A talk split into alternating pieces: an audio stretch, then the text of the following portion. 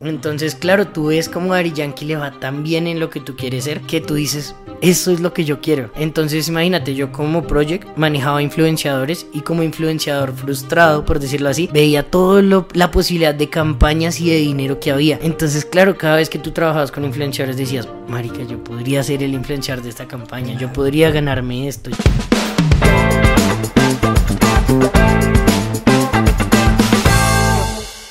Nuevo episodio, estamos ahora en compañía de Vincent Dupont, por favor, bienvenido. Bueno, mil gracias, gracias, gracias también por la invitación, todo, y nada, parcharnos. A parcharnos, a hablar un ratico, queremos explorar un poquito, tal vez, y sacar esas cositas que la gente no sabe de ti.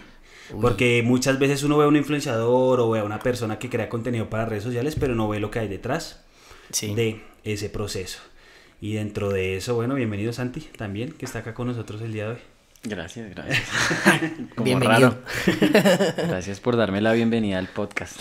Pero bueno, Vincent Dupont es algo que a todos nos trae un recuerdo del pasado lejano, de la antigua época en la que se compartían memes de caritas en Facebook, de, de screenshots de películas. Tenemos a uno de los autores intelectuales de todo ese movimiento de memes que surgió aquí en Colombia pues no sé si... Sí. ¿De dónde sale esa idea? ¿O usted cómo...? Mm, bueno, no, digamos, antes era otra cosa, antes era pasión, más que todo el amor y la dedicación a hacer reír a las personas y a entretener, ¿no? No teníamos marketing de influencia, no teníamos pagos, no había monetización, los influenciadores no existían. Era netamente hacer humor y contenido para la gente, que la gente se riera, que la gente compartiera. Entonces empezamos hace ya 10, 11 años casi en Twitter y hacíamos humor donde eran dos personas, los tuiteros o los farándulas en Facebook. Uno era farandulero y tenía mil seguidores en Facebook y ya era el top del top. O uno era tuitero y ya era una gonita, pero le iba re bien y conocido y entre los tuiteros todo el mundo se conocía y era otra cosa. Ahora hablamos de otra cosa y es que mi edad. Los tuiteros eran universitarios, yo era de colegio. Ok, o sea, tú empezaste con el tema de los memes más o menos a qué edad? Mis 14 años. Uy, loco. Sí, o sea, ponle que mi círculo social eran universitarios, pero yo era de colegio de octavo, noveno. Y empezaste fue en Twitter.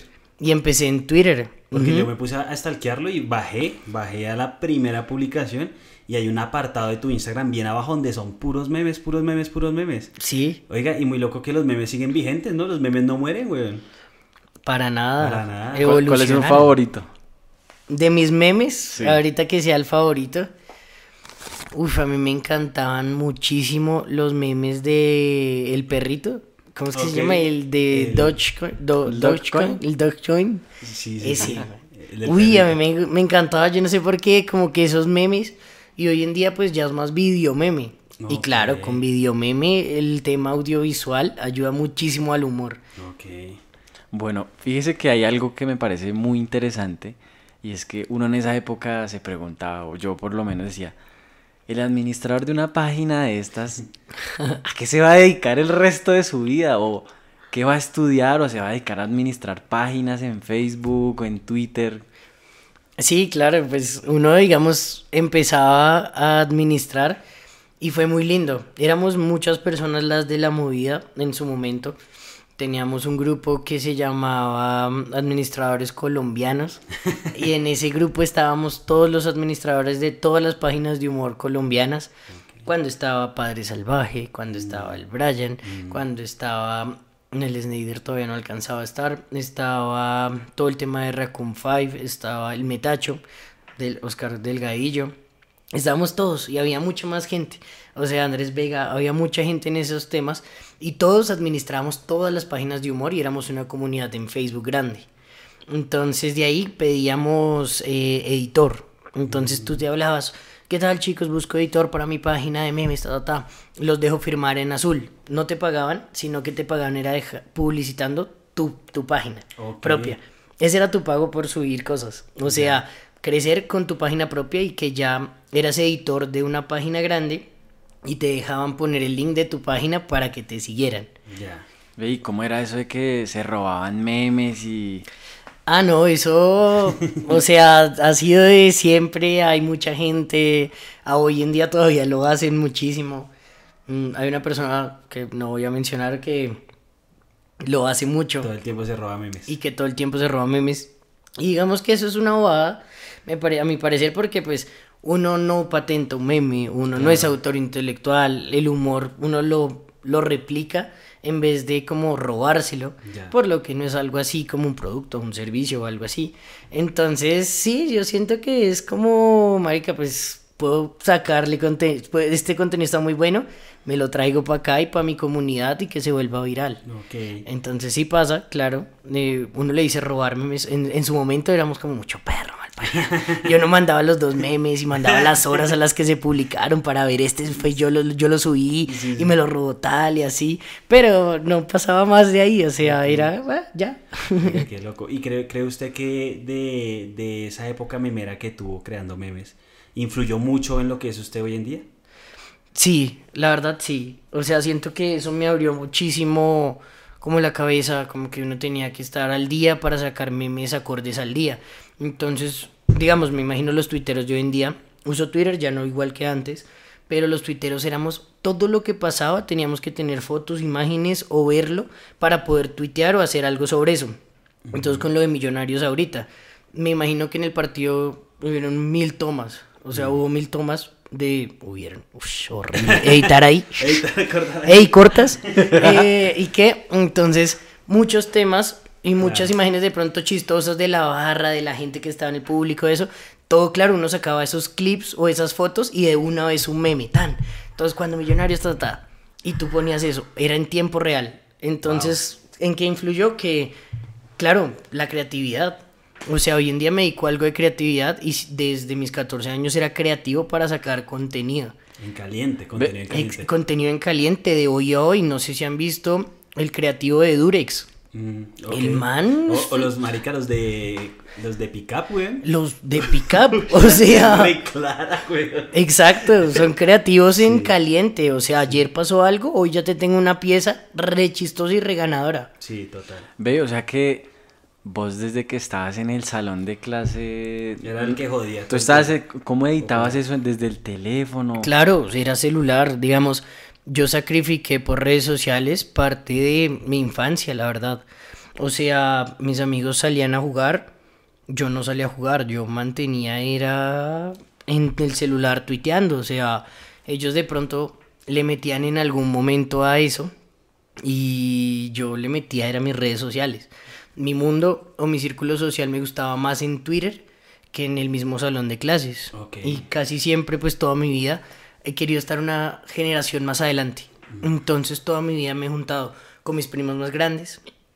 Toda la vida me he juntado con gente más grande. Con gente. Entonces, claro, estando en el colegio, pero juntarme con universitarios o hablar con ellos, Claro, te abrió mucho. me gustaba mucho. O sea, vos ahorita estás como presencialmente en los 25, 24 años, pero estás Pero llegando a los 40. Llegando a los 30 y piola. Literal. Ok. Estoy así. Qué chévere, güey. Eh, y bueno, ¿qué, qué estudiaste? ¿Qué fue lo que nos decías ahorita que habías estudiado? Estudié mercadeo y publicidad. Mercadeo y O publicidad. sea, la tenía en- clara desde el colegio que usted se iba a dedicar. No. Asciende eso. ¿No? No, Antes- antes, les ¿qué voy a sacar, les saco el datazo de la vida. A ver. No la tenía clara, mm, claramente pues uno cambia de cosas. Y yo no sabía qué hacer con mi vida. No si me les diga que iba a ser ingeniero, por favor. No, no iba a ser ingeniero porque los números nunca me daban. O sea, la verdad la matemática... mm, con decirles que yo pasé matemática en 11 porque le caía a una vieja que era muy buena en matemáticas. Y la copia. y claro, pues entonces con ella me hacía todos los trabajos y todo eso. Pero así matemática no. Man, Yo quería ser diseñador gráfico. Ah, pero no está tan alejado. No está tan alejado haciendo memes, sí, El problema, sentido. el problema es cuando no sabes dibujar, güey. Donde te queda todo chueco, claro, cuando ibas en palitos, pero quería ser diseñador, así mismo. Ya, ok. Y pues al no saber, pues yo dije, no, pues en la indecisión apliqué a la nacional y no, marica, o sea, no, no la pasé, pasé a las carreras filosofía, las de bajito puntaje, pero a diseño no. Entonces dije, bueno, ¿qué vamos a hacer con mi vida ahora? Y de ahí empecé a buscar pensums, vi el pensum del poli de mercado y publicidad, me enamoré. Ya, Ya enamorado full, full mal, o sea. ok. Y la publicidad. Eh, Hay una transición importante en tu vida, yo creo. Y es del momento en el que tú pasas de hacer memes, pasas al otro lado y es ya como, como meterte más en los sketches, ¿no? Tuviste una Claro, época donde- total. Donde hiciste muchos sketches. Cuéntanos un poquito de esa época también. Bueno, en mi época de los sketch, la verdad, me era como el tema de la transición. Entonces, donde ya los memes llega, nace el marketing de influencia. Sobre el marketing de influencia nacen los temas de campañas publicitarias. Entonces ya es, venga, Marica Vincent, eh, necesitamos que por favor, weón, te muestres más tú para poderte dar campañas. Claro. Y no memes, porque los memes no nos sirven. Nos No sirve salía son tu cara. los creadores de contenido de personas, o sea, como los personajes. Entonces, claro, ya un personaje ya era mostrar la cara. Y lastimosamente, digo yo, no hice, no le hice tan bien como el Brian, que el Brian pasó de memes a persona de manera bien orgánica. Metacho también lo hizo bien, yo lo hice brusco. Entonces tenía mucho público en memes, pero cuando pasé bruscamente a, a sketch, A mostrar tu cara. Claro, se Tú. perdió muchísimo. O sea, Claro. mucho, mucho, mucho. Ok, o sea, tú vienes de esa escuela, del Metacho y de Brian. Vengo de la escuela de El Metacho y el Brian de hace tiempo. Tiempo. Tiempo, Sí, o sea, tiempo. us- usted hace parte de toda una generación de culicagados que éramos felices enviándonos memes por el pin del WhatsApp, por el pin del Blackberry. Sí, sí. Sí, pues todo lo que eran las páginas, Severa Flor, Severa eh, Flor. chistes colombianos, Chistes Miñeres. Severa Stacy Malibu. Mm. Eran páginas duras, consolidadas, fuertes. Sí. Ve, y y esas páginas con tantos seguidores en su momento, ¿cómo convierten eso en algo más moderno? Bueno, yo creo que ya hoy en día cada quien hizo su propia cosa personal. Entonces ya no es una página que tú muevas contenido para todo el mundo. Hoy en día ya cambió mucho todo. Entonces hoy en día pegan son las frases, las canciones, los video memes. Y ya no se tienen páginas, sino perfiles personales con seguidores. Claro. Entonces ya no creas páginas, sino tu perfil personal, compartes memes y el perfil personal lo verifican y el perfil personal es como un influenciador. Ya. Entonces, pues, las páginas, eh, la última página que tuve fue muy buena, se llamaba Parlas 2.0 y hacíamos todos los mensajes de WhatsApp como chistosos. Mm, ya. O sea, por ahí hay un, uno muy viral que tuve que llegó a 16 millones de personas. Lo compartió Whatever Tomorrow, lo compartió mucha gente en sus estados e Instagrams y demás. Y era como, ¿dónde estás? En la casa. A ver, mándame foto con el microondas. Y que era él con el microondas así. Y era yo con la del microondas así, la carita así. Ese meme se fue muy viral, tenía mi cara, todo. Y lo subió, lo subió mucha gente. O sea, en la universidad, claro. Yo sí lo vi. Yo cuando lo vi llegando aquí, yo dije, parce, yo he visto la cara de este joven. Es un meme. es un meme Es un andante. meme andante. Y no creas, hay mucha gente que se queda así. Cuando uno lo ven, es como, ¿será? ¿De dónde te he visto? Yo te conozco de algún lado, te he visto en algún lado. Gente que no- ni claro. yo no me acuerdo haber visto, pero claro, de pronto yo digo, siempre digo, por redes sociales. "Mm, de pronto. Sí, pues, o sea, es que de tanto tiempo, pues, Claro. Ve, ¿y qué se siente ser un meme? no, chévere, bacano, parchadito. Pero hay una pregunta, ¿cómo, cómo fue esa transición? ¿Fue duro para usted esa transición de pronto? Porque una cosa es crear memes y que no se vea Claro, su cara. total. A mostrar su cámara, a su cara. ¿Qué, qué desafíos encontró usted en esa, en esa transición? Primero la interacción. Era, no era lo mismo 5000 likes de un, de un meme a tener 400 likes de un video. Claro. Entonces, primero la interacción daba duro, duro, duro, duro, duro. Y esas, ese tema ya más monetario. Entonces, por seguir el tema monetario, como que no se pensó en la interacción, sino en su momento, pues, obvio, uno es chiquito, uno tiene 16 años, ya le están ofreciendo pagarle. Entonces, claro, uno por seguir eso cambia como completamente todo y no le importaba la interacción, sino campañas. Y tuve muchas campañas muy buenas, todo.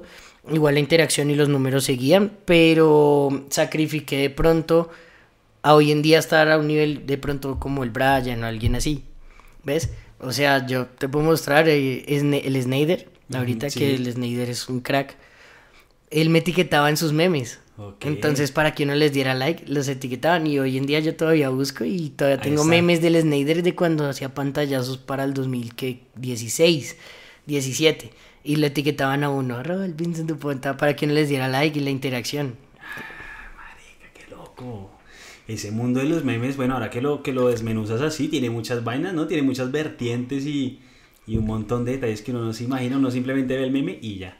Y ya, y uno es como, ok, bueno. Pero entonces detrás de un meme había producción, a veces lo ficcionaban. Exacto. Yo tenía una aplicación que se llama WhatsApp Web y la compré y todo para la página de Parlas. O sea, hoy en día yo creo que saco eso y mejor dicho tengo mil conversaciones así re...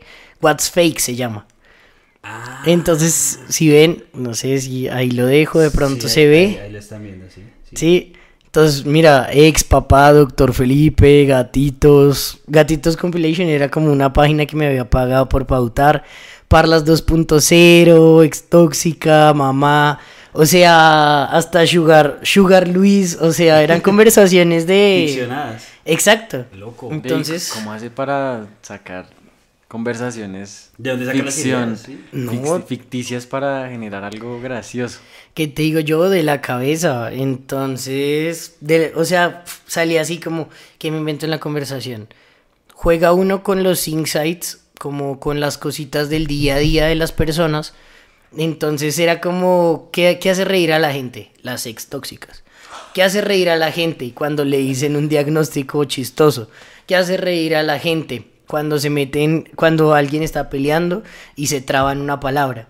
Entonces corrige y no puede, corrige y le sale mal, corrige y le sale mal, corrige y le sale mal y al final como que se emputa. Entonces, claro, tú lo pones así en un chat como, venga, marica, por favor, ahora sí. Y le dice como, marica, ahora sí que... Y entonces empieza, ay, ahora se tan loca, ay, Ya. venga y me va. Y así, entonces, ahí ya mira, te saqué una conversación que si la plasmamos y la subo, oye, la- los manes la hubieran mandado, vea, marica, este es usted tan, chao. Loco. Me, me gusta ver ese crecimiento que dices que desde muy chiquito ha sido muy creativo. ¿Crees que esa creatividad que tienes se debe a algo en específico? Algo, no sé, que viviste en tu infancia, en tu niñez? ¿O de dónde crees que salió esa creatividad a tan temprana edad? De no querer estar en mi época. Ya. de creerme más grande, de investigar más cosas. Entonces, claro, todo el tiempo iba como mirando datos de generaciones más arriba. Miraba muñequitos de generaciones más arriba. O sea, como que toda mi vida estuve involucrado en tener amistades más grandes. Y como me juntaba con tanta gente grande, claro, los temas de conversación son diferentes. O sea, con los universitarios en Twitter, yo a mis 14 años tenía un perfil falso y yo pasaba por de 18 años ingeniero de sistemas de la Nacional para la aceptación, Claro. porque obviamente no iban a aceptar a un niño de 14 años del claro. colegio. Entonces, claro, como el perfil falso, aprendí a hablar con los universitarios como si fuera universitario. Claro. Y de ahí como que empezó todo el tema y ellos me contaban cosas de universitarios y tenemos una conversación de universitarios normal siendo yo un niño de 14 años. Ve de dónde se inventaba cosas que ni siquiera le pasaban en la vida. De un primo que vivía conmigo que sí era universitario. Como era tan cercano, claro, yo entendía todo eso y con la información que me daba mi primo ya yo podía replicar en, en Twitter en su O sea, les- o sea, eh, parte de su éxito se lo debe a la experiencia de su primo. También, Un saludo sí. al primo. Ah. Un saludo al primo. Gracias. Sí, sí, sí. Por eso también como que lo que a él le pasaba, lo que él decía, entonces yo entendía el mundo universitario por él y por el mundo universitario de él yo lo replicaba hablando. Y la verdad les puedo decir que fui muy terrible. Ok, o sea, bien. éramos Team Fototetas Twitter. en su momento. O sea, mamá, si escuchas eso, tú me conoces, sabes que yo lo hice sin culpa. Cuando me revisaste el celular, perdóname. Porque sí pasó, marica. O sea, les voy a poner la historia más traumática de todas. Para darle picante. Vamos a darle picante al podcast.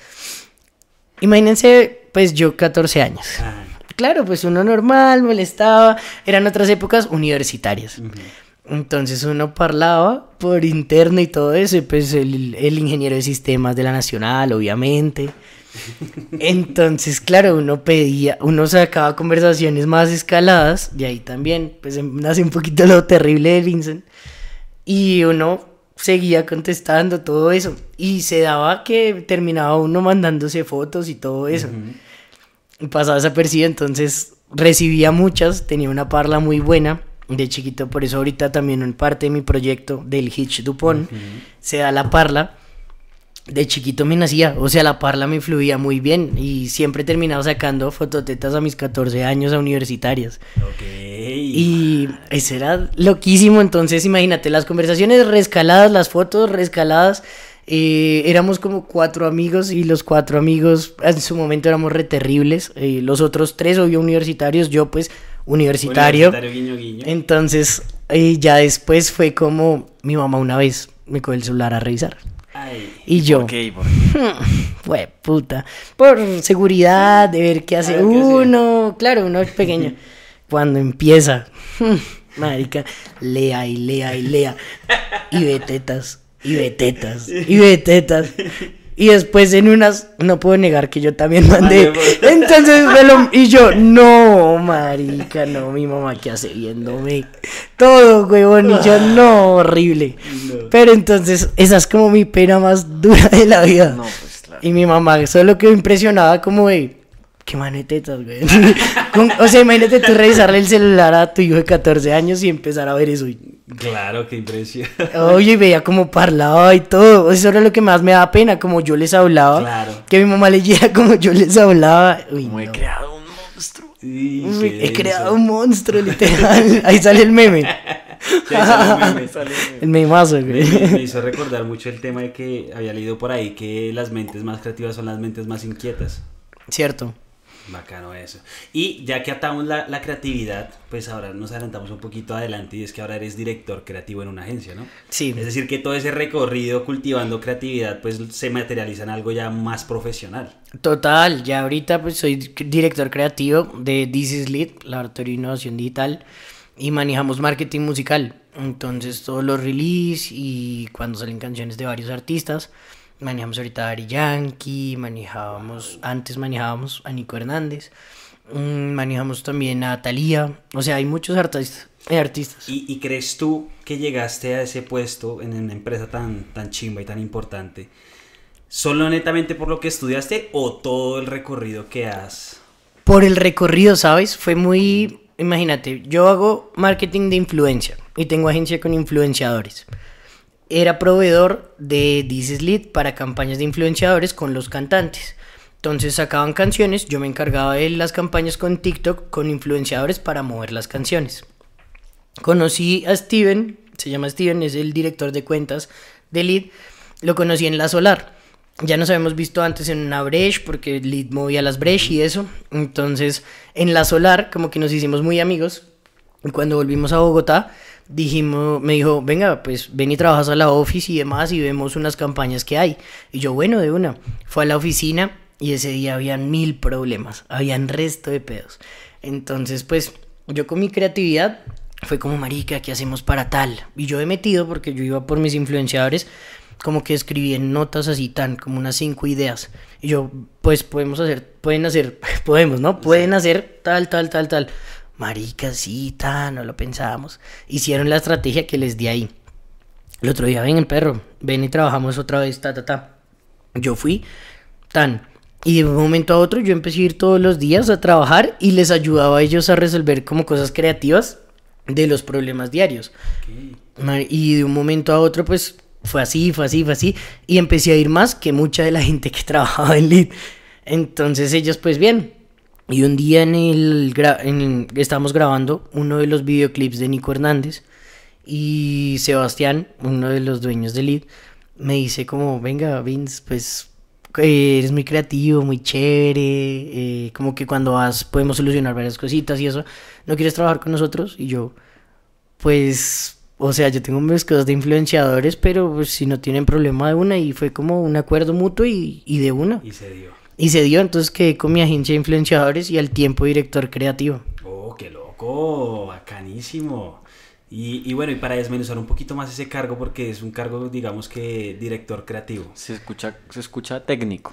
¿Qué, Sí. ¿Qué haré un director creativo? Yo quiero. Bueno, un director creativo se encarga en, en los temas musicales, ¿qué vamos a hacer con una canción? Entonces, creativamente, no sé, yo voy a sacar una canción. Entonces es como, ¿qué? ¿Qué vamos a hacer? ¿Cómo vamos a hacer el lanzamiento? ¿Cómo vamos a hacer el sostenimiento? ¿Qué ideas vamos a hacer si voy a grabar con un influenciador y tengo la canción? Entonces como director creativo tengo que dar como todas esas ideas de contenidos y demás digitales de qué vamos a hacer con la canción. Cuál va a ser el trend, cuál va a ser la cosa, cómo podemos hacer, cómo reventamos esta canción, vamos a hacer una activación BTL o no, nos vamos para Cartagena a entregar volantes, nos vamos para tal lado a hacer tal cosa. Entonces, como director creativo, tengo que cranear la estrategia para poder sacar las canciones. Ok, y dentro de, esa, dentro de esas funciones, ¿te ha pasado que alguna estrategia no te funcione? Sí, claro, total, como todo en la vida, hay estrategias buenas, malas, hay cosas que sirven y no. Uno aprende de todas las malas. Entonces sí, hay estrategias que no mueven mucho o que no dan buenas views y es, uy, pero se aprende. ¿Y cuál, es, cuál ha sido la máxima de su trabajo que usted diga? La aquí rompí"? la sudé, eh, le entregué todo a este... Como director creativo Pues, si lo quiere Oh. resumir en eso, sí, pero si tiene otra experiencia. o un mayor logro, como así, Sí. un mayor logro, mm, un EFI College en la universidad, un premio de publicidad. Opa. Mm, ¿Y por ese es como el máximo así. Eso fue Seguros Bolívar. Ok. ¿Cuál es? De Seguros Bolívar en, en la universidad fue para... Se me olvida cómo era la campaña. Pero fue 360 completa. Ok, ok, muy loco eso. Eso fue... ah, eso también los premian, ¿no? hace años. Sí, sí, Hace años, sí. También la premian. Y de ahí después tuve dos Persepolis, que eran ya premios publicitarios, pero... Pero premios de la universidad. Ah, Ok. Entonces me gané uno con Alpina y otro con Avantel. Opa. Buenísimo. Lo que hay detrás y uno no se da cuenta. ¿Y tu proyecto como influenciador entonces en, este punto cómo queda? O sea, tienes dos, digamos, dos empresas ahí en las Pucha, que es estás que- trabajando y, y pues yo me he dado cuenta que has bajado la cantidad de publicaciones. ¿Cómo, cómo manejas ese tema ahí? Bueno, digamos que eso es muy complicado. O sea, ya hoy en día, así uno quisiera, hacer todo al tiempo es muy difícil. O sea, trabajar, diseñar, salir de la casa, grabar. O sea, grabar es fácil. Editar es horrible. Mm. Entonces yo puedo tener mucho contenido grabado, pero cuando quiero dedicarle tiempo a editar, la verdad es muy complicado. Ahorita traté de tener un editor. Entonces para yo grabar rapi rapidazo, literal me toca decir grabar de rapidazo y mandar, no sé, 2, 4, 5 gigas de contenido y que me los editen y grabar en un día todo lo del mes. Pero mata, Es complicado. sí. mata y entra a ser una renta mensual por algo que uno puede hacer, pero que baila por da. tiempo no da. Es que el tiempo cuesta, es donde está la vaina. tiempo cuesta. El, el tiempo cuesta. Ve, y una pregunta, eh, ¿pero tú estarías dispuesto a sacrificar esa parte de ti por lo que estás ahorita emprendiendo, los, los nuevos proyectos que tienes? Lo hice. Eh, antes pues de llegar a este puesto, fui project developer en una agencia que se llama Disinfluencer Marketing. Ah, ya sé cuál es esa. Y en DC, en DC eh, como project, lo que hacía era que yo ejecutaba campañas. Entonces, pues llegaban las campañas, yo las diseñaba, las ejecutaba, hacía cronogramas y demás, y salíamos en eso. Eran hartas campañas, todo. Y pues era un sueldo bien, fijo, pues eran millón ochocientos lo que me ganaba en DC. Y yo en un momento como que empecé a ver que duré un año, pero en ese año como que dije, bueno, mi vida se está volviendo esto. Entonces mi vida se está volviendo, hago campaña, la cierro, hago campaña, la cierro, hago campaña, la cierro, hago campaña, la cierro y sigue mismo sueldo, mismo sueldo, mismo sueldo, y esperar a que llegue, esperar a que llegue. Y yo dije, no, marica, mi, mi filosofía de vida nunca fue esa. O sea, mi filosofía de vida no era sentarme a esperar un sueldo y hacer lo mismo. Y cre- quería crear contenido. O sea, al, al ver cómo ganaban los influenciadores en DC y al ver todas las marcas que estaban apostándole, porque imagínate tu sueño ser cantante y tú trabajar con Daddy Yankee. Entonces, claro, tú ves cómo Daddy Yankee le va tan bien en lo que tú quieres ser que tú dices, eso es lo que yo quiero. Claro. Entonces, imagínate, yo como project manejaba influenciadores y como influenciador frustrado, por decirlo así, veía toda la posibilidad de campañas y de dinero que había. Claro. Entonces, claro, cada vez que tú trabajabas con influenciadores decías, marica, yo podría ser el influenciador de esta campaña, yo podría ganarme esto, yo... Y me llenaba de eso, me llenaba de eso, como esa motivación al tiempo de ver cómo en verdad yo podía lograrlo. Que un día, en, en el, antes de cumplir el añito, dije, chao, me voy. Dije, nada, tengo otra oportunidad, tenía otra oportunidad, pero yo creo que tomé esa oportunidad para salir de, de DC, Sí, sí. porque ya tampoco me quería ir, o sea, el ambiente era muy bueno, todo era muy chévere, en DC estaba bien, entonces ¿Y por qué no pediste un aumento? Lo pedí y se me negó también. Ah, Ok. O sea, Pero, mencionaste algo muy chimba que me parece y es que dijiste, viendo todo eso, me motivé. exacto. En vez de En frustrarse. vez de frustrarse, que por el contrario podría ser como la reacción que tenga alguien. Claro, total, uno cuando ve el éxito de alguien, uno se desmotiva y hoy en día pasa, o sea, quiero dar como un mensaje y es, cada quien tiene su proceso y el proceso es hermoso, hay que aprovecharlo. Eh, De pronto, a mí no se me dio lo influenciador a los 18 años, fui muy influyente a mis 14, que no había casi redes sociales, pero pues fui influyente en una época donde casi no había como ser viral. Y ahorita hoy en día yo veo y hay niños de 16 años que ya compraron casa por influenciadores y carro y todo. Y tienen ya parte de la vida resuelta porque hasta montaron negocios con lo que les dan las redes sociales a los antes de cumplir 18 años. Pero en vez de desmotivarme digo, qué chévere, es el tiempo de cada quien. A, quien se le, a cada quien se le está dando como se le tenía que dar. A mí se me dio a los 14 años, después ya bajó, pero después vi el mundo de las agencias y ahorita se me está dando la agencia y no quito el hecho de que de pronto en un futuro cuando tenga más tiempo vuelva a ser influenciador. Y ese es mi proceso. Mi proceso es diferente. De pronto me vuelvo famoso a los 30 años, pues a los 30 años será, ahorita no me preocupo. Claro. O sea, entre tus propósitos sí está alcanzar un reconocimiento. Total. Pues ya, pues ya lo tienes de cierta forma, o sea, tampoco es que estés en ceros. O sea, ya tienes un recorrido, ya tienes unos números, o sea, tampoco es que... Sí, total, y ya soy pues muy conocido en el tema de marketing, y en eso temas me de marketing. Muy importante. Sí, total, marketing, marketing de influencia, me conocen mucho todas las personas de agencia, todas las marcas, o sea, de mí saben en Sancho, de mí saben en Goldfish, de mí saben en Fluid, de mí saben en Dizzy, de mí saben en muchos lados. Entonces, y también los influenciadores también me conocen y saben quién soy. Pero yo quiero llegar a esa fama. Claro. O sea, hay mucha gente que dice no me gusta la fama. O hay gente que lo hace porque le gusta la plata. Y yo sí digo, marica, a mí que no me paguen, pero que me pidan una foto en la calle me llena mucho. Y es como mi Ahorita forma de ser. una foto. Ahorita nos tomamos una foto, va. Pero o sea, una vez me acuerdo que estaba llegando en el aeropuerto, en el Dorado, y venía con mi familia de viaje normal. Y se me acerca un grupo de siete personas, siete pelados, y ya jovencitos. Ay, Vincent, Vincent, que una foto, porfa, tan. Mis papás con las maletas, todo viendo así como, ¿qué? Y yo como, ¿qué? Entonces, claro, cuando llega y nos tomamos la foto con uno, con el otro, con todos, que el grupo, como 10 minutos en fotos, y mis papás eran mirando como... Y mi hermana me miraba con una cara de orgullo como así, como toda... Sí. Y yo sentí eso tan lindo que yo decía, pucha, Eso- después tuve un, una- un tema de vida nocturna, me reconocieron mucho por fiestas y cosas así. Entonces yo salía mucho a fiestas, me veía mucho en fiestas y eso. Y en las fiestas, claro, toda la gente que se acuerda de esa etapa de memes o toda la gente que vio los videos, como que en las fiestas, ay, Vincent, Vincent, tan, Vincent, tan. Y en medio de la fiesta siempre me tomaban fotos y todo, y así, ay, Vincent, perro, en el 85, tan, yo te conocí.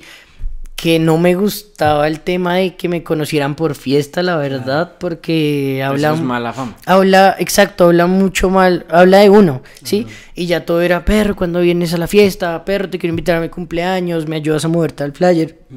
Y no, no, o sea, tuve esa época de fiesta muy marcada y tuve mi época de fiesta y descontrol un buen tiempo y pues como influenciador tú ibas a un evento el martes a las 3 de la tarde, se acababa a las 6 y a las 6 te decía vamos a tomarnos algo y terminábamos rumbeando el martes.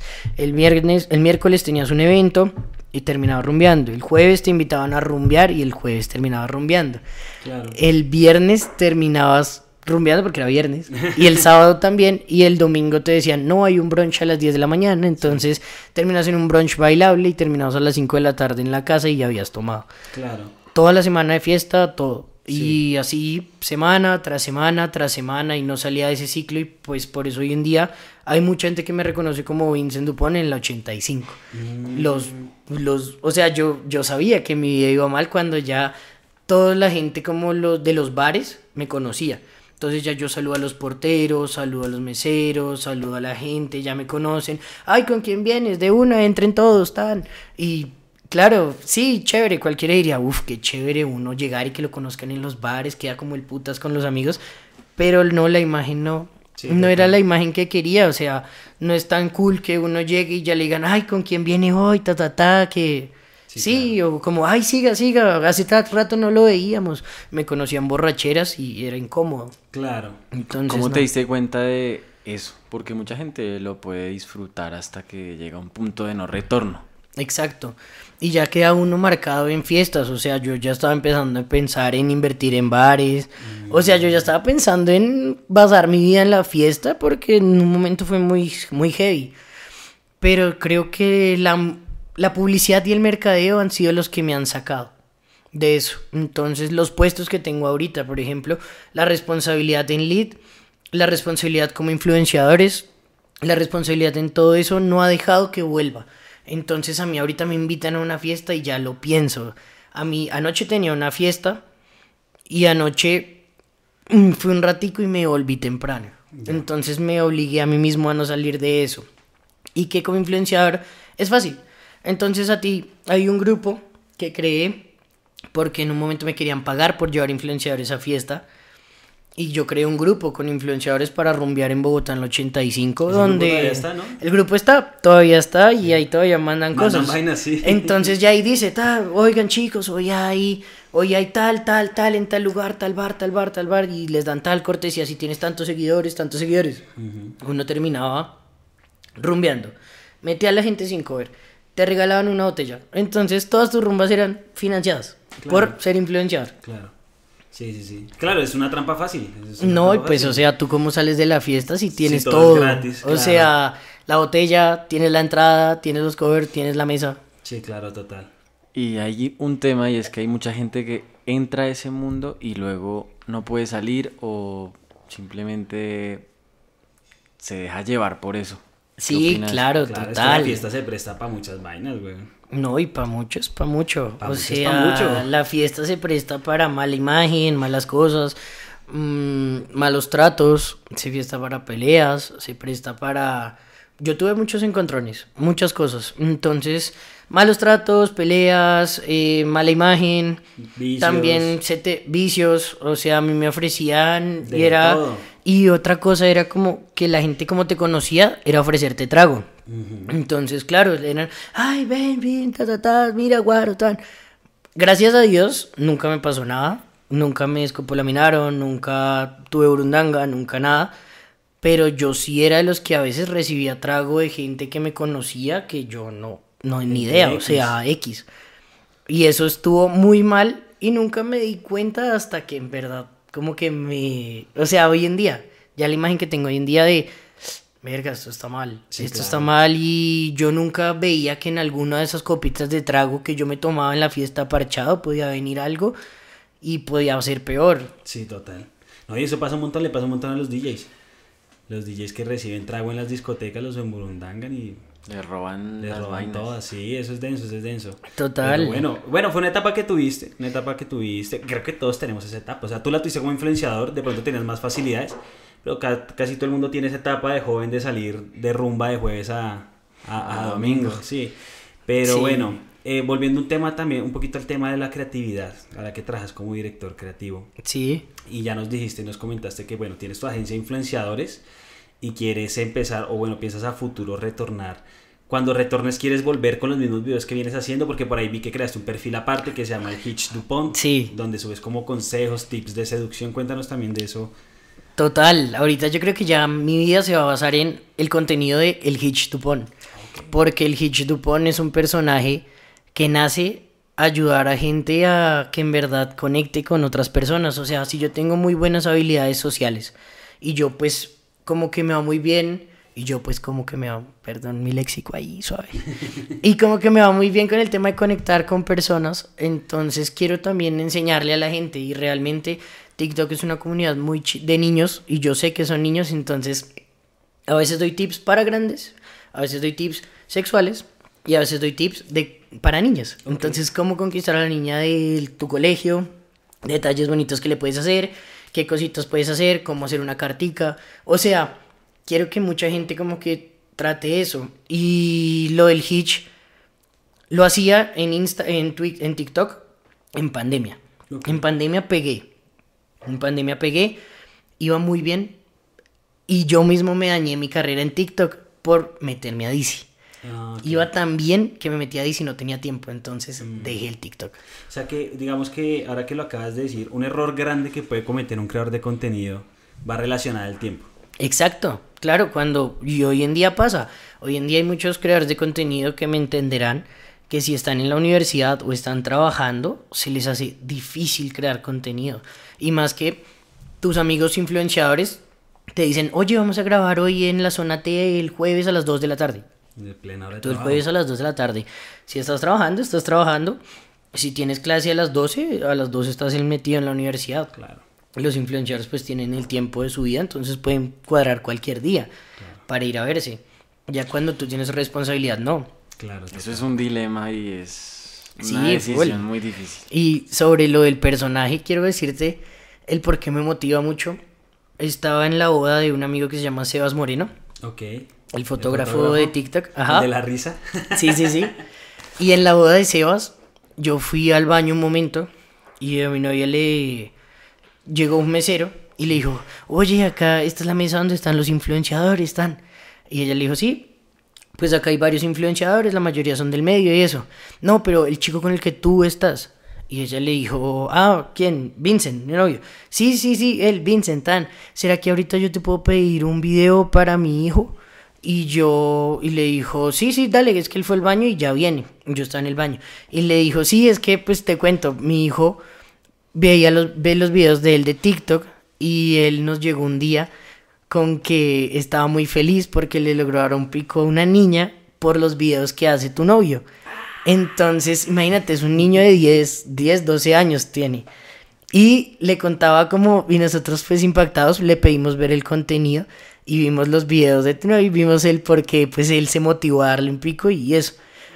Y yo, claro, esa noche cuando yo volví, ya el mesero no estaba, le dio pena y después se fue, no, no lo volvimos a ver. Nunca pude grabarle el video al niño, pero yo decía, wash. O sea, aquí es donde trasciende lo que estás hablando donde un niño de 12 años, por lo que tú dijiste, se arriesgó a darle un pico a una niña. Coronó. Coronó. O sea, donde le sirvió el tip y donde en verdad lo aplicó y donde lo motivé a que perdiera el miedo. Claro, loco. Y yo decía, uff, o sea, ¿de dónde? ¿De dónde alguien desconocido, por lo que tú haces, empieza a hacer las cosas? Ok. Y eso me motivó mucho. Eso me parece muy chimba porque sí es contenido de valor, ¿no? O sea, eh, más allá de la comedia, más allá del inspira. inspira, propone cosas. Y ayuda, y como que sí, es algo muy diferente. Por ejemplo, es son cositas que, a mí creativamente se me ocurre como volver una caja de cigarrillos un corazón. Okay. Entonces te vuelve una caja de cigarrillos un corazón y lo enseña.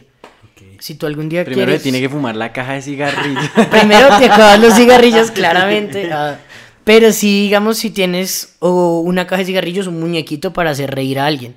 Muchas veces conquistar no es solo decir cosas lindas, sino hacer reír.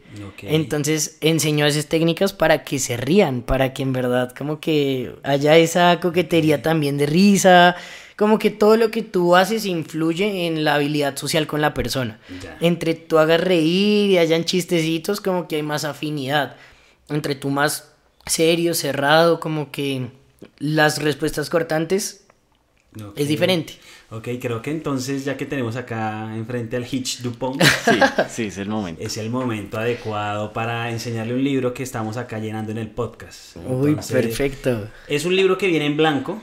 Sí. El libro se llama Todo lo que los hombres saben de las mujeres y la dinámica es que entre todos los invitados vamos a llenar el libro. Ok, perfecto. Entonces hay que nos dejes un tip, un consejo, una maraña. Vea, el libro es curioso porque se supone que los hombres deberíamos saber algo, pero la verdad es que el libro dice la verdad, es que no tenemos ni puta idea de nada. Ok, válido. Entonces, Uy, pues hay muchas cosas, la verdad que Ya sí. de ahí un tip, una frase ahí matadora, campeona, pues. ¿qué deberíamos saber? Bueno, qué cosa que todos los hombres. Una, una sola para pensarla. No, si quiere escribir dos, Voy a escribir dos. Ok, ok. Va. Entonces la primera que hay que saber es que el enojo se quita con comida. Ok, buen truco. Uy, terucazo. No, sí, es cierto. Pasa. El enojo se quita con comida. Bueno, ¿qué tipo de comida, no? Comida. Comida. Comida. Literal. El enojo se quita con comida. Ese va a ser el primero.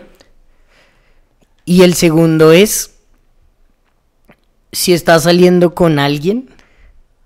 Nunca, bueno, esto es que, es que esto es un tema, yo ya aquí hablando re.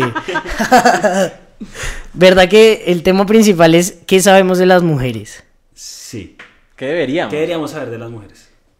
Saber de las mujeres. ¿Qué deberíamos saber de las mujeres? Bueno, voy a dejar otro que es.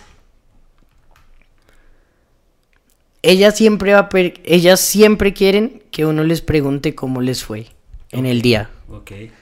O sea, Atención. que en tu chat siempre le preguntes cómo le fue en el día. Ok. Bueno. las mujeres siempre quieren atención, eso es cierto. No, y la pregunta de cómo te fue hoy, para ellas es matadora. O sea, no la ven sencilla, sino matadora de lo que hace es que ellas piensen como le importo. Ok. Es, una, es la pregunta más top para hacer en una conversación. ¿Veis si responden? Nada. ¿Cómo te bien. No, no, bien, dirían bien. Nada, pues tú le dices como "A- algo debiste hacer. Claro. Y ya. Bueno, pues sí. Y por favor, ahí déjenos el, la, firma. Y de- también, también creo que al proyecto que le quieres apuntar, bueno, al que ya le estás apuntando, ya iniciaste con el H Dupont, el apellido ayuda un montón. Sí. Claro. ¿Sabe qué me acuerda? Del episodio del laboratorio de Dexter en el que él se queda dormido y se le raya la casetera aprendiendo francés. sí, me acuerdo. Que, queda, "Homele du fromage". Sí. bueno, acá hay dos. Les dejo estas dos. Gracias, ahí quedan inmortalizados. El enojo se quita con comida y siempre quieren que les des atención. ¿Qué, hiciste hoy? Vincent Dupont. Vincent Dupont. Bueno, Ve, y, y bueno, ya que el apellido ayuda un montón, cuéntanos ese apellido qué. Bueno, mi Estamos en apellido. Colombia. Sí, estamos en Colombia. Y que eres de Colombia, eres, o sea, soy, eres rolo. soy colombiano y soy rolísimo, weón. o sea, weón. Morat, weón. O sea, dime cuál de Morat y te la canto acá. bueno, el Vincent Dupont. Mm, hablamos de tatara, tatarabuelo. Mi tatara, tatarabuelo se vino de Francia. Fue uno de los obreros del canal de Panamá. En el canal de Panamá, pues ellos tenían que abrir el huequito para que pasara. Abriendo el huequito, que no ese huequito, abriendo el huequito como que brotó el mosquito de la fiebre amarilla. Empezó pues a hacer el brote, se empezaron a morir muchísimos trabajadores, todo. Por eso hoy en día para ir a Panamá nos piden fiebre amarilla. Y lo que pasó fue que él conoció una colombiana. La colombiana lo trajo acá y de acá ya fue Lo- lo- lo generación tras generación, tras generación, tras generación hasta mí. Ok. Esa es como mi historia del por qué el Dupont. Y el nombre sí, mi papá desde joven siempre ya tenía mi nombre. Él tuvo mi nombre y él separó un matrimonio de cinco años por mí. Uy, loco. O sea, no separó como que se hubiera metido con alguien, no. Sino que él terminó un matrimonio de cinco años porque su ex esposa no podía tener hijos. Y él sí o sí quería un Vincent Dupont. Entonces se terminó ese matrimonio porque ella no podía tener hijos. Y mi mamá, pues... Sí, sí podía. Su Sí mamá podía. sí- su mamá Mi mamá sí pudo. ah, loco, eso. Oiga, qué interesante. O sea que tiene descendencia francesa. Exacto. Ascendencia. Ascendencia. Todavía no tiene descendencia. Descendencias no. Ah, No sé, no. Eh, si me estás viendo, hijo. ascendencia francesa. Y, y bueno, y como nos hablabas ahorita atrás de cámara que estás aprendiendo a hablar francés, ¿no? Que- Sí. Omelette du sí. no, no, omelette du fromage, no. eh, bonjour, je m'appelle Vincent Pon. et je suis influenceur de réseau. Et j'ai 24 ans. ans. ¿Es difícil? ¿Es difícil? Un poquito. Un poquito. Aunque no sé ni qué último número dije, no. 4 ans. 14. No, marica, la dije re mal. O sea, no, la presentación estuvo bien, pero el número no. Tengo... Ahora sí me olvidé decir 20, güey. Veinte, no, 20. 20. Un, 24. deux, trois, quatre. Quatre. Sería... Marica, se me fue. Dejémoslo en 24. Dejémoslo en 24. Bonjour, je m'appelle Vincent de Porn and j'ai 24 years old. Traducción, me llamo Vincent y tengo 24 años. Hola. Ok, oiga, muy loco eso. Aprender francés. Ah, bueno, y hablando de aprender francés, también nos contabas que, que a qué se dedicaba tu, tu abuelo, tu tatarabuelo era. Mi abuelito. Tu abuelito. Sí, sí, Ah, sí, mi abuelo fue, fue Don director Carlos, de... ¿cómo es que se llamaba? Pedro Carlos Pedro Dupont. Pedro Carlos Dupont. Sí, mi abuelito fue director del área de lenguas de la Nacional y él también lo que tenía un puesto chévere, él pues fue profesor de la Universidad de París como cuatro años y él acá tenía un puesto chévere y era que iba a las etnias indígenas, aprendía su, su idioma y les enseñaba a ellos cómo enseñar su propio idioma. Ok. Entonces él iba, aprendía el idioma de ellos y les enseñaba cómo ellos podían enseñar su propio idioma en la misma comunidad. Y aprendió muchísimos eh, lenguajes eh, como indígenas de Dialectos aquí de Colombia, dialectos indígenas de Colombia. ¿Se sabe alguna palabra? No, no, No, me es que- acuerdo. O sea, él me ha dicho muchas, pero no, no me acuerdo cómo así. haber muchos. Y cada indígena, yo sí había escuchado eso, cada, en cada, cada indígena se sabe tres lenguas indígenas y español, o sea, Exacto. ya se saben muchas lenguas y Sí, como en las comunidades cerquitas para Eh, comunicarse exacto, con entre las comunidades ellos. cerquitas indígenas y aparte el español pues ya para eso, pero pues sé, sé pues de que me ha contado, no todos saben español, a veces hay una sola persona que sabe español y es el vocero de la comunidad. ¿Y esas comunidades dónde quedan? no, por selva todo adentro. Colombia, eso es Selva selva adentro o también lugares ya donde uno, si, cuando uno va en carretera que ve una carreterita así como en piedritas, llega un pueblito, pero de ese pueblito para arriba Hay hay, más. hay más. No, y hay lugares en Colombia que no tienen carretera, o sea, hay lugares todavía. Inexplorados. Exacto. Sí, eso sí pasa. Oiga, qué chévere, no muy interesante. A mí me gustaba y quería como profundizar eso en la charla, ya como para ir cerrando de El que origen del apellido Dupont. más allá de eso, de, de lo creativo que eres y que toda esa creatividad que has cosechado desde los 14 años, pues ahora te dio un puesto de director creativo. o sea, Bueno, pero por ahora Total. es lo que le falta. y lo que le falta. O sea, Y lo que falta que ahorita vienen muchas cosas, Sí, muchísimos no, proyectos. O sea, para ser director creativo y tener una agencia de influencer con 24, bien. Pues estamos entre creativos precisamente por eso. Le agradecemos Total. demasiado su presencia, su tiempo, por haber contado con pues esas historias tan maravillosas y la experiencia La que ojalá se pueda materializar más adelante con cosas más importantes. Sí, claro que sí, no. Muchas gracias a ustedes por la invitación, por el tiempo. La verdad me gustó mucho la plática. O sea, realmente saben muchísimas cosas ya de Vincent Vincent. Dupont. Y nada, gracias por el espacio.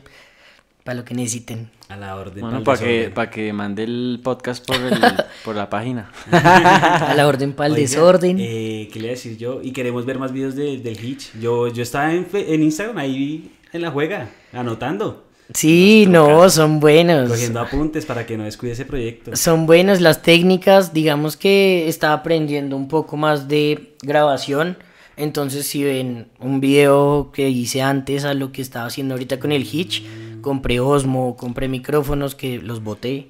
Ah, Pucha, dolieron los Dolor. roads, los roadcitos, uy, los boté en una grabación que duelen, duelen mucho. Pero El que bueno, los está utilizando, ojalá les esté sacando provecho. sí, donde quiera que estén mis micrófonos, por favor, utilícenlos, ok, bueno, gracias, gracias. Este es un episodio más. Eh, y ya, así lo acabamos. Bueno, no, pues Ah, bueno, un brindis, un brindis. Un ahí. brindis así para terminar un episodio más. brindis de, Epa, de, de Ponimalta. un brindis de juguito. Juguito. Jugo de De manzana. juguito de cebada. De compotica.